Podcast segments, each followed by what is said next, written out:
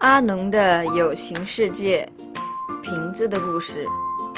十五年前的一个夏天，阿吉和阿唐正放暑假，他们是邻居，而且在同一间小学读书。阿杰的父亲有一只小游艇，遇上有空，他会带孩子们到一些很少人到的小岛去玩。这天，他们又来到一个小岛，岛上一个人也没有。阿杰的父亲叫着说。孩子们，让我们想象，我们是鲁滨逊的子孙，遇上沉船意外，漂流到这个荒岛来吧。阿吉和阿唐都听老师说过鲁滨逊的故事，他们觉得父亲的想象很有趣，于是他们去找山洞作为栖身的地方，找了许久才寻得一个小小的洞穴，里面黑暗潮湿，岩壁上爬满不知名的小虫，看得阿杰和阿唐心里打颤。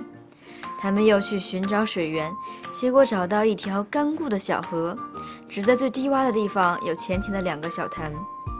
阿杰对阿唐说：“就算是鲁滨逊漂流到这里，恐怕也难以生存。”这时，父亲叫孩子们到沙滩上午餐。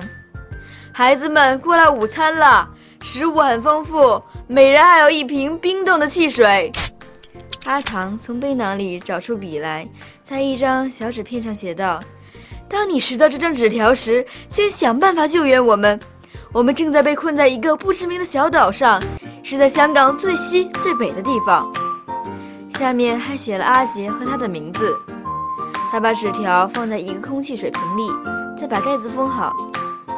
阿杰用力向远方掷去，瓶子在水面再浮再沉。后来终于失去了踪影。十五年后的一个夏天，阿杰和阿唐有机会实行一次冒险的旅程。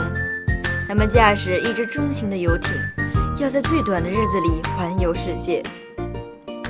他们的命运似乎不好，在太平洋上遇到一股台风，船被打沉，二人漂流到一个无人的荒岛。他们在岛上找不到可以住的山洞和可以吃的水源。正当他们绝望地坐在沙滩上叹息时，见海边飘来一个长满青苔的玻璃瓶子。阿汤把它拾起，见里面好像有一张纸条。打开瓶盖一看，当你拾到这张纸条时，下面竟是阿吉和阿唐的名字。